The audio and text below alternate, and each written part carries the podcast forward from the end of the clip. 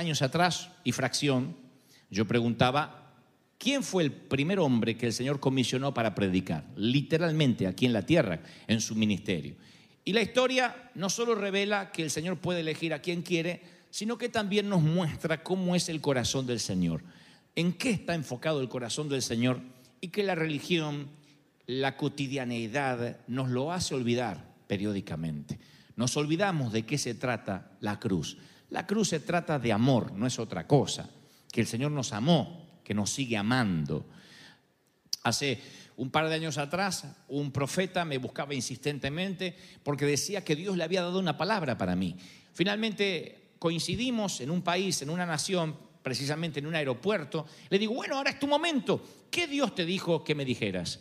Y él me mira los ojos, sus ojos empiezan a llenar de agua no, no, no caen lágrimas, pero sí se conmueve y me dice, no sabes cuánto te ama el Señor. Dios te ama tanto.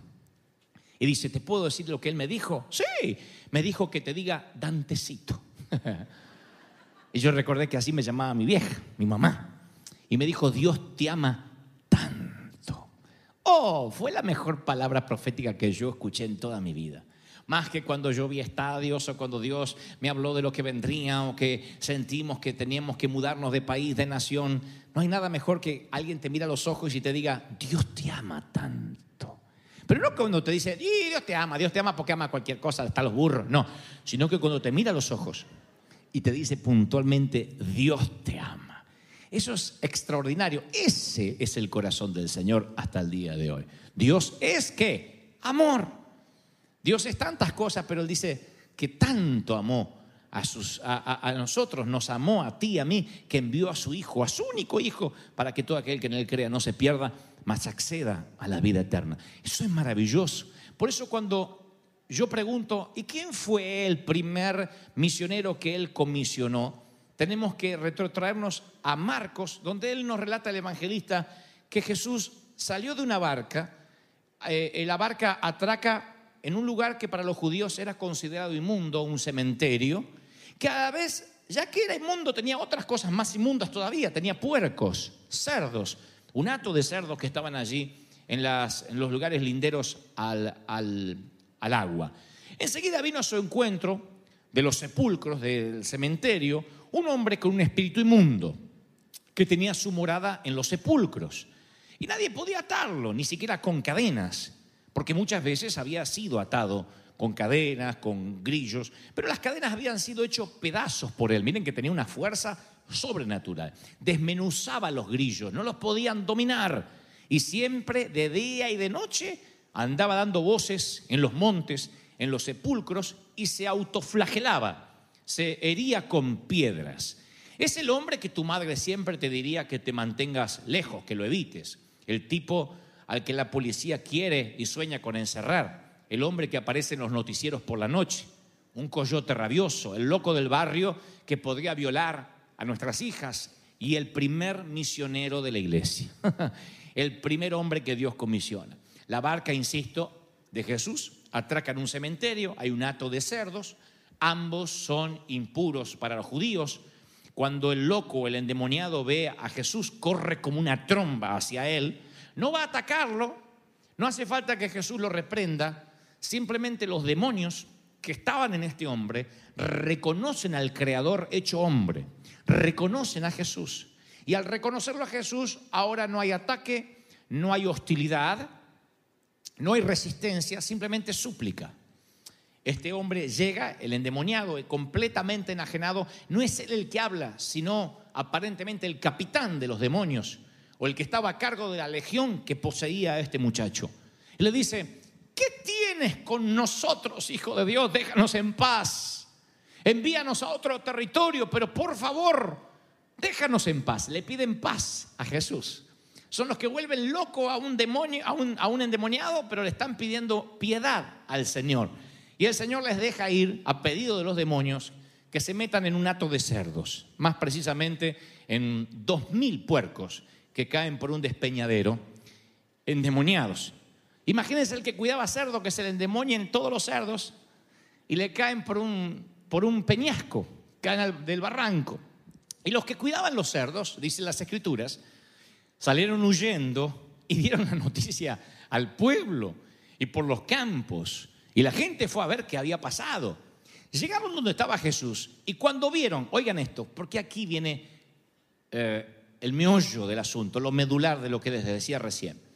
Cuando la gente llega y ve al que estaba endemoniado, que era conocidísimo en la región, que ahora, que antes había estado poseído por una legión de demonios, estaba sentado, vestido y en su sano juicio.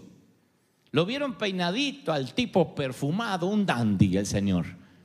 Cuando lo ven al el ex endemoniado que ahora estaba como un dandy, tuvieron miedo. Todos tuvieron miedo, no del loco que los tenía loco a todos. Creo que tienen miedo de Jesús.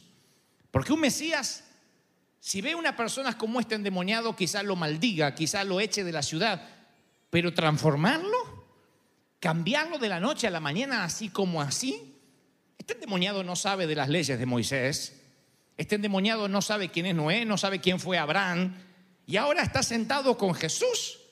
No nos preocupa tanto el ex endemoniado como este tipo de Mesías. Así que le piden a Jesús que por favor se vaya, le suplican que se vaya de la región. Ni se produce un avivamiento, ni el Señor se queda predicando, esa gente prefiere lunáticos y cerdos en lugar de la presencia de Dios en sus contornos. Ustedes dirán, ¿quién en su sano juicio preferiría cerdos y lunáticos en lugar de tener a Jesús ahí en tu ciudad? ¿Quién? No sé, pero me toca ir por tantos lugares donde le tienen miedo al Jesús que ama a los pecadores y lo que es peor, no solo los ama, sino los transforma y después los comisiona inmediatamente, sin mediar un seminario bíblico. Simplifica de manera eh, astronómica lo que nosotros como religión hemos complicado. Sin embargo, aquí hay un endemoniado que no solo Jesús libera en un instante, sino que luego la Biblia dice que al entrar Jesús en la barca, el que había estado endemoniado le rogaba irse con Jesús. Yo hubiese hecho lo mismo. Tengo gente en mi barrio que no me quiere ahora que estoy normal. ¿Para qué me voy a quedar? Pero Jesús no se lo permite. En lugar de eso, lo comisiona. Y aquí la respuesta a la pregunta, a la trivia con la cual empecé el servicio de hoy, el mensaje de hoy. Lo comisiona. Este fue el primer misionero. No fue Pablo, no fueron los discípulos, ni estaban entre los setentas el primer misionero. El primer comisionado fue un demonio hace un par de horas atrás, un endemoniado. Jesús le dice, no, no vayas conmigo, porque conmigo no vas a ser de utilidad. Yo ya tengo a estos doce muchachos. Quiero que vuelvas a los tuyos, que regreses a Gadara y que prediques, que cuentes cuán grandes cosas ha hecho el Señor contigo y cómo tuvo misericordia de ti. O sea que le da un maletín de predicador y le dice, tu predicación va a ser la misericordia. Pero Señor, yo no conozco del Pentateuco, yo no sé de las leyes de Moisés. No, tú hablas de misericordia. Eso es más que saber las leyes de los fariseos. Quiero que hables de la gracia. Quiero que digas, yo era un endemoniado, ustedes me conocen y me conocen más de lo que yo creía porque andaba desnudo. andaba con cadena, era el que aterrorizaba a vuestras hijas, a vuestras esposas. Y ahora estoy bien. Y cuando te pregunten, cuéntanos, ¿quién te sanó? Tú dirás, el Señor me tuvo misericordia. Ese será tu mensaje. El Señor me tuvo gracia. ¿Ven que no hace falta nada más? ¿Ven que ese es el meollo del Evangelio? Cuando tú dices que yo no sé cómo predicarle a mis seres queridos, tú tienes que decir, mírame, me tuvo misericordia. Tú sabes lo que yo era antes, mira lo que soy ahora. ¿Y qué hiciste? Nada, me tuvo misericordia. Y esto es lo importante. Aquí primero les voy a recordar el profeta que me encuentra en un aeropuerto luego de buscarme por tiempo y me dice, Dios te ama tanto, Dantecito. Todos necesitamos escuchar, te amo. Y cuando te lo dice el Señor, ¡ah! ¿En serio? Sí, te ama tanto el Señor. Y si ustedes creen que lo de este profeta o lo de Jesús con el Gadareno fueron eventos aislados, tendríamos que ir a una declaración de las más tiernas que dijo el Señor. Una declaración tierna y amable. Él dijo, ¿no se venden cinco pajaritos? Por eso este mensaje se llama pajaritos. ¿De qué habló el Señor? Vieron que siempre, que soy un linaje escogido, real sacerdocio, que soy un guerrero. Hoy sale, Dios me dijo que soy un pajarito, así tiene que ser. Insignificante, invisible, aunque sea tan exuberante como alguien que anda semidesnudo por las calles. Así que el Señor sabe de invisibles. Y porque lo sabe y todo el mundo se pregunta, ¿por qué a mí? ¿Por qué me eligió? Él no puede amarme a mí. Él dice, hey, no, caen no se venden los pajaritos por, simplemente por un cuarto, ni uno cae a tierra sin que el Padre lo sepa. Aún los cabellos están contados. Con un cuarto podías comprar dos pajaritos. Eso dice el Señor. Un cuarto compras dos pajaritos. Y luego el Señor dice, no se venden cinco pajaritos por dos cuartos. A ver los matemáticos. Con un cuarto compras dos pajaritos. Y él dice que se venden cinco pajaritos por dos cuartos. Lo que está diciendo que con un cuarto compra dos pajaritos. Con dos cuartos deberías comprar cuatro pajaritos. Pero te venden cinco. Entonces quiere decir que el quinto pajarito, ¿qué es? Free. No, me quedó el inglés, perdone que estuve traduciendo toda la mañana. es gratis. El quinto pajarito es gratis. Eso es lo que el Señor está diciendo. A, un judío tú le hablas con una metáfora de oferta y demanda y te entendió para siempre. ¿A cuánto se venden? Hizo la trivia. ¿A cuánto se venden los pajaritos? Yo sabía. Y dice, ¿no, ¿no se venden acaso cinco por dos cuartos? ¿No te dan el quinto como un tip, como un regalo? ¿No es free? Aún así, ninguno de ellos, ni el pajarito gratis que no pagaste nada, cae a la tierra sin que lo sepa el Padre. La sociedad está llena de pajaritos número 5. Yo fui un pajarito, cara de pajarito, cuerpo de pajarito y número 5. Y ustedes dicen, y la insignificancia tiene que ver con los flaquitos, con los pobres. No, no con los flaquitos, ni con los endemoniados.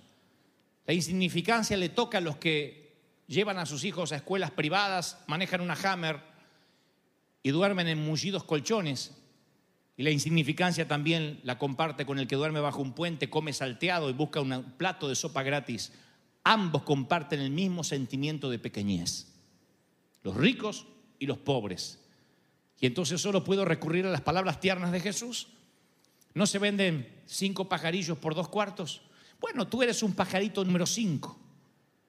Alguien que ni siquiera parece que tiene valor para nadie y sin embargo el Señor dice, tus cabellos están contados, eres importante para mí. Te amo cuando eres fuerte y cuando te sientes débil. ¿Oyeron muchachos? Te amo cuando eres fuerte y cuando eres débil. Te amo cuando dices, gracias Señor que vencí la tentación y cuando sucumbes a la tentación. Te amo. Mi amor no cambia. Y nosotros que no estamos acostumbrados a amar así, la mayoría dice, bueno, yo amo si cambia, yo amo si me da esto, yo amo si es así, si tiene ojos azules, verde y si nunca se tiñe el pelo y si los glúteos son naturales cuando los toco. Entonces, nos cuesta entender un amor incondicional. Nos cuesta entender a alguien que nos ame como sea. Aunque le partamos el corazón, Dios dice, yo te amo aunque lo traicionemos y Dios dice, yo te amo, nos cuesta entender. Yo creo que si ustedes tuvieran una memoria selectiva y me dijeran algo como el médico me dijo que olvidaré todas las historias de la Biblia y solo recordaré una, ¿cuál debería recordar? Yo te diría la del hijo pródigo, no te la olvides, eso te conducirá al Señor. Olvida todas las otras historias, olvida el decálogo sobre qué tienes que hacer, sobre lo que puedes y lo que no puedes hacer, pero no olvides el hijo pródigo aquel que vuelve sucio, oliendo a puerco. Y el padre dice, el que se había ido ha regresado, hagamos fiesta. Díganme si antes tuvieron una plática tal de, ¿por qué me dejaste? ¿Te parece? Ay, qué lindo con los cerdos, te dije, te dije. No hubo eso. No hubo ni siquiera una reprimenda, no hubo un te lo dije. Simplemente lo mandó a bañar. Le pusieron un anillo y lo sentaron a la mesa y mató su mejor cordero. Y los hermanos, el hermano mayor, a mí nunca, a mí nunca me hicieron esto. Tu abuela me hubiese dicho. Ahí estaban todos los corderitos para matar todo el asado que podíamos hacer y nunca, nunca, nunca lo disfrutaste. Tú tenías el derecho, pero este tiene la misericordia. Es un pajarito número 5. Veíamos fotos de la India recién Y esos son pajaritos número 5. Gente olvidada, subestimada, ninguneada. Gente que aún en su propia comunidad la toman como artículo desechable.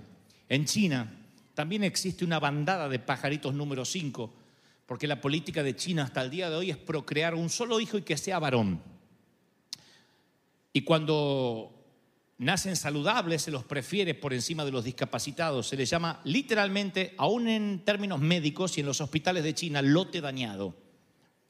Tienes un hijo con una capacidad especial, es un lote dañado. Y muchos de nosotros no nacimos ni en China ni en la India, pero por alguna razón tuvimos años de insignificancia que nos hizo olvidar al superhéroe que debimos haber sido.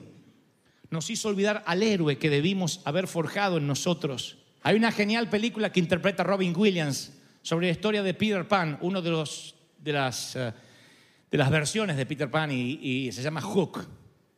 Y Peter Pan está viejo y gordo, lo interpreta el desaparecido actor Robin Williams, y los niños perdidos no creen que sea él, hasta que uno de ellos empieza a sospechar que es Peter Pan, pero nada más que Peter Pan se olvidó quién es. La vida adulta le hizo olvidar que es, hasta que en un momento de la película uno de los niños les tira la piel del rostro y le dice, ¿lo ves? Aún eres tú. y les tira las arrugas para atrás así y dice, ven, aún eres tú. Y cuando vi esa imagen no pude evitar pensar que Dios viene y siempre nos quita esos años, esas, esas marcas, esas heridas que le han ocurrido a nuestro rostro. Y de alguna forma nos quita el dolor y nos dice, ¿ves? Eres ese niño que yo siempre quise usar. No importa si tienes 40 ni 50.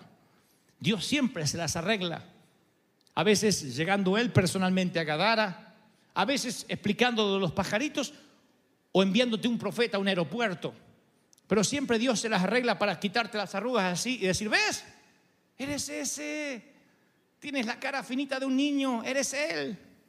Nada más que la vida adulta te sumió en la mediocridad o intentó hacerlo. Nada más que la vida gris te hizo olvidar los sueños que tenía. Cuando allá mirabas el horizonte y decía, todo se puede, todo lo voy a lograr. Le tenemos miedo a esas cosas, ¿saben? Le decimos humanismo, le decimos falta de dependencia divina, eso de tener sueños, ay, nos parece que dejamos a Dios fuera de la ecuación. No, Dios nos hizo soñadores, Dios nos hizo visionarios. Yo no soy más visionario que tú, ni más soñador que tú, simplemente soy un niño que sobrevivió. Yo me acordé que era Peter Pan. Lo que trato de hacer es que te acuerdes tú también que no eres parte de los niños perdidos, que tú también puedes volar, que tú también puedes llegar lejos, que Dios te hizo para visionar, para soñar, para creer, para avanzar. ¿Cuántos reciben esta palabra? Díganme, amén. Así que no me digan que Dios no me puede usar o que Dios no te puede usar, porque entonces tendrán que quitar el episodio del endemoniado gadareno de las escrituras. Si Dios no puede usarme porque no tengo la capacidad del apóstol Pablo cuando era Saulo, si Dios no puede usarme porque no caminé tres años con él. Entonces, ¿qué de la historia del misionero Gadareno? ¿Por qué el Señor lo comisiona y lo manda a predicar? Solo habla de misericordia y la gente no parará de llorar. Eso empecé a hacer yo hace más de 35 años. ¿Qué creen que predicaba? ¿Que tenía mensajes profundos? Nunca los tuve. Siempre hablé de misericordia, hablé de mi invisibilidad. Así le prediqué al primer estadio que el Señor llenó por providencia divina con 55 mil jóvenes. El mensaje se llamó Los Invisibles. ¿De qué iba a hablar yo con 23 años de edad? ¿De qué? Si yo era un pajarito. Era un pajarito número 5. ¿De qué iba a hablar?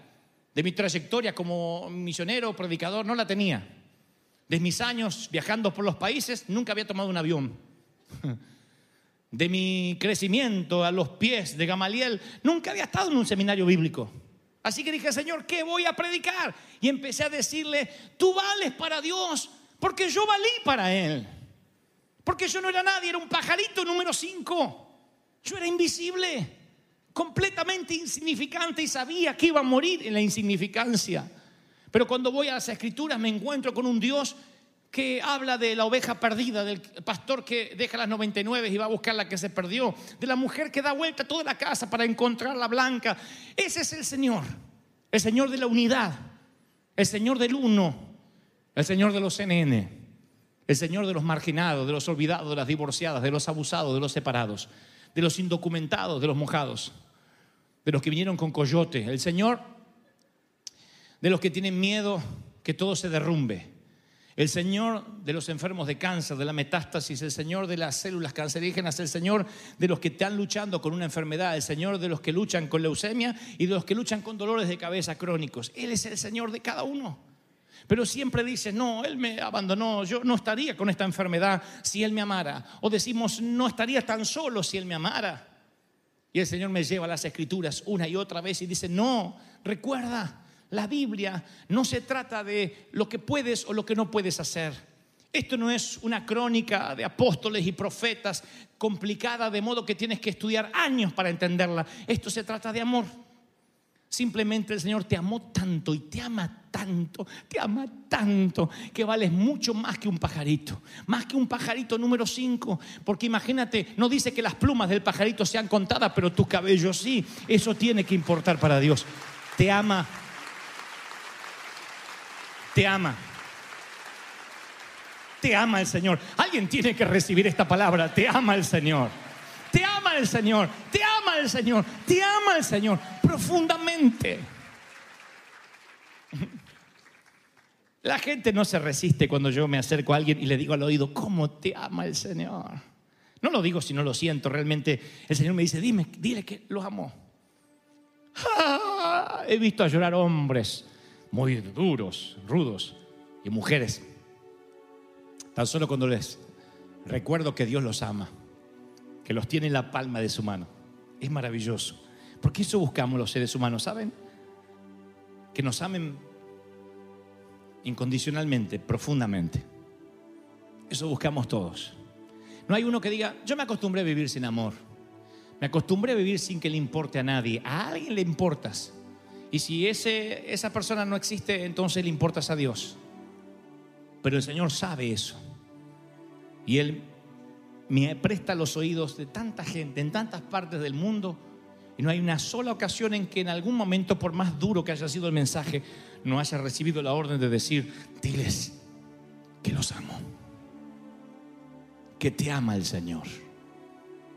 Estás envuelto en pornografía, te ama el Señor estás envuelto en algo más que dices, es que me da dolor lo que estoy haciendo, te ama el Señor. No te alejes del Señor por eso, simplemente dile, Señor, así soy, este soy yo. Y verás que Él te abraza, aun cuando huelas mal. Eso me ocurría con la vieja. Eh, la vieja, yo llegaba y aunque olía mal, tenía las rodillas lastimadas y venía con un sudor de haber corrido, me decía, Dantecito, y me abrazaba. Ella muy enferma y yo muy sucio. Pero algo nos conectaba. Que la vieja me amaba como era. No se venden cinco pajaritos por dos cuartos. Ninguno de ellos cae a la tierra sin el Padre. ¡Wow! Lo diré otra vez. Ningún pajarito se muere congelado sin que el Padre sepa que uno de los suyos, de su creación, acaba de morir. Pajarito. Pajaritos, pajaritos amados, aún tus cabellos están contados. ¿No resolvería esto nuestra manera de orar si lo entendiéramos hoy? Que a veces decimos, es que no sé cómo orar, no tengo palabras, eh, quiero orar media hora y a los diez minutos no sé qué decir. Si amas a alguien, ¿importa qué vas a decir? ¿No te quedas contemplando a quien amas sin hablar y ya? Ahora, si no te sientes amado, entonces necesitas palabras para decir, para justificarte, para excusarte, para pedir perdón. Yo no recuerdo oraciones mías en las que he pedido perdón al Señor y ustedes dirán, ¡wow! ¡Qué santo! No, es que cuando meto la pata, las veces que la he metido, digo, Señor, ¿aún me amas? Y el Señor me dice, sí, flaquito. Aún te amo. ¿De verdad? Porque, sabes, yo no quise... Así fue el encuentro de Pedro y el Señor. No hay un solo momento en que el Señor le hable de la negación. yo le hubiese dicho, Pedro, ¿por qué? Te lo dije. Una vez me hubiese negado dos, tres. ¿Me amas? Imaginen la cara del, del, del traidor de Pedro. El Señor resucitado viene a buscarlo a él. ¿Cómo sé que es el Señor del pajarito número 5? Porque cuando, cuando aparece a los suyos, le dice, díganle a mis discípulos y a Pedro que yo he resucitado. Es el único discípulo que el Señor menciona, además de los suyos. Él tenía que haber dicho, díganle a los míos, ya está, se interpreta quiénes son. ¿Por qué diría, díganme a mis discípulos y a Pedro? Porque Pedro se consideraba más que nunca un pajarito número 5. Y si le hubiesen dicho, el Señor dijo que le diga a sus discípulos, él hubiese dicho, no hablaba de mí. Yo ya no me merezco llamarme discípulo. Pero el mensaje fue claro, a mis discípulos y a Pedro, que yo he resucitado. Y como si fuese poco, el Señor se va a donde Pedro está, arrojando por la borda tanto amor. ¿Pescaste algo? No, dice Pedro sin reconocerlo. Tira la red para el otro lado. Ay, Pedro dice, me revienta los que andan por la costa diciéndome cómo debo pescar. Seré un mal apóstol, pero soy buen pescador. Y tira la red simplemente para que el transeúnte se calle y se le llena milagrosamente. Pedro está lo suficientemente lejos para saber quién está en la orilla para buconeando, pero lo suficientemente cerca de la firma de Jesús. Ese milagro ya ocurrió una vez, fue la primera vez que lo llamó. Y la segunda vez, ahora que lo vuelve a llamar, le hace el mismo milagro. ¿Sabe lo que está diciendo el Señor? Yo no quité los dones de ti. Yo no quité lo que dije que iba a hacer contigo. Yo no cambié. No hay menos peces que la primera vez. Es más, si cuenta, hay más. Porque más me traicionas, más te sigo amando, desgraciado. Más te amo todavía. Más te amo todavía. Y ahí está la red de peces. Y empieza y se acerca a la orilla.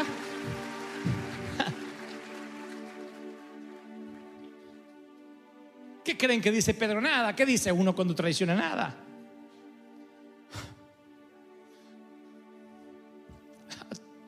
es increíble, ¿sabes? Y Jesús le está haciendo un pescado, ya se adelantó y le está haciendo un desayuno. Dime, ¿me amas? Pedro piensa, hay una trampa en esa pregunta. Tú sabes que, tú sabes que sí, ¿me amas?